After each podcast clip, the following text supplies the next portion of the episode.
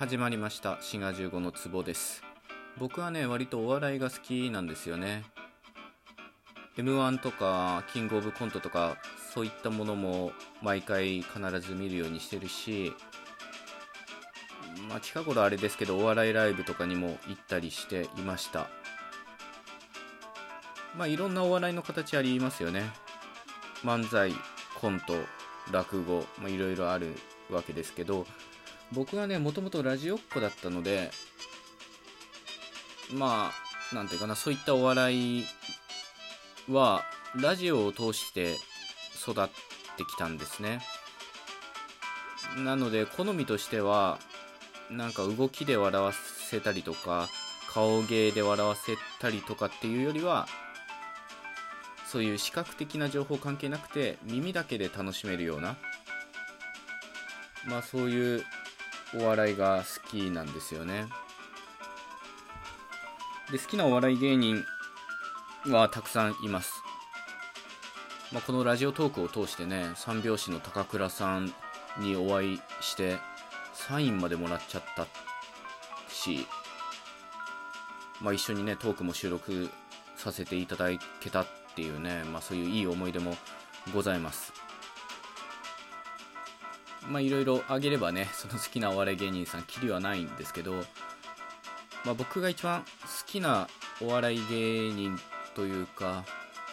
まあ、好きなネタって言った方がいいかな衝撃を受けたネタっていうのがあって、まあ、これは漫才なんですけど夢二愛し君恋し師匠っていうのがいいんだと思うんですね多分ね。っていう愛し恋しさんの、まあ、漫才でジンギスカン料理っていう漫才があるんですね。まあ、これ私の好物っていう風に調べたら多分出てくるんじゃないかなと思います。まあ、ネタの流れとしては、そのジンギスカン料理っていうのを、どんな料理かっていうのを小石師匠が、まあ、ボケのね、愛しい師匠に教えていくっていう感じなんですね。で、このお二人はまあ、兄弟漫才師で、兄の愛しさんと弟の小石さんで、まあやってらしたんですけど、僕がね、このお二人の漫才に初めて触れたのは、多分追悼番組だったんじゃないかなと思いますね。今ではもう二人とも亡くなられてるんですけど、まあ、現代社会のいいところっていうか、ネットでね、探せば、お二人の漫才は今でも見ることができるので、まあ、ぜひ、ジンギスカン料理とか、私の好物って調べれば出ると思うし、まあ、夢じいとし、君恋しで検索すればね、まあ、動画はおそらく出てくるんではないかと思います。で、さっきも言ったように、このネタはすごい衝撃で、まあ、おじいちゃん2人の会話っていう感じで、まあ、さっきも言ったように、ジンギスカン料理っていうのがどんな料理かっていうのを、まあ、教えていくっていう大筋のネタはそういうことになっています。今日のトークはですね、まあ、このネタに出てくるその面白さっていうのを、まあ、ちょっと言語学的に見ることができるんじゃないかなっていうことでお話ししていこうと思います。まあこういうのってね、まあ一言で言えば野暮ですよね。お笑いで何が面白いかっていうのを分析するっていうのは、特に僕みたいな素人がするっていうのは、まあ、めちゃくちゃ大それたことっていうかね、まあ、野暮なことなわけですよね。お笑い芸人の方が、プロの方がやるんだったらまだしも、ね、まあそういう面白さを解説してしまうと途端につまんなくなるっていうこともあると思うんですけど、まあ、今回はあえてということでやっていこうと思います。もしこれを聞いてるお笑い芸人の方、あるいはお笑い芸人志望の方がいらっしゃったらですね、ぜひね、この技術をふんだんに使ってった漫才を、あ、コントでもいいんですけど、作ってほしいなと思います。で、お笑いっていうのは、まあ、いろんな要素があるわけですけど、まあ、どういう時に面白みを感じるかっていうと、特に漫才とかね、コントみたいな、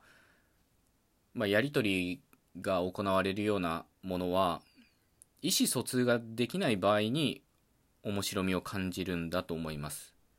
まあ、それが全てではないですけど、まあ、一つ大きな要素ではないかなと思うんですね。まあ、当たり前といえば当たり前で円滑なコミュニケーションが進んでいくんだったらそれで話はおしまいなので何か引っかかるようなとこがあるとまあ面白いわけですよね。いちいちへりくつや難癖をつけて話が進まなくなるみたいなね。まあブラーマヨの漫才ってなんかそんな感じですよね。そういううまくコミュニケーションが取れないっていうのを言語学的にちょっと見てみると特にこの愛し恋しさんの漫才で見てみると比喩表現をそのまま文字通りに受け取ってしまってるっていう場面がいくつかあるんですよね。で似たような話は過去のトークでやってるので関連トークでリンクを貼っておくのでそちらも合わせて聞いていただけたらと思います。でこの漫才はまあ、ジンギスカンっていうのがどんな料理か説明していくわけですけどその冒頭で好きな食べ物は鍋だ。鍋をよく食べるみたいな言い方をするんですね。で君は歯が丈夫やなっていう感じでこうボケていくわけなんですけどこれは鍋を食べるっていうのがその鍋っていう調理器具ですよね。それを食べるものとしてこう解釈しているわけです。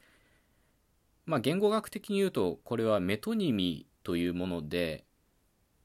何て言うかな近しいもので近接性のあるもので置き換えるっていうのがメトニミなんですね。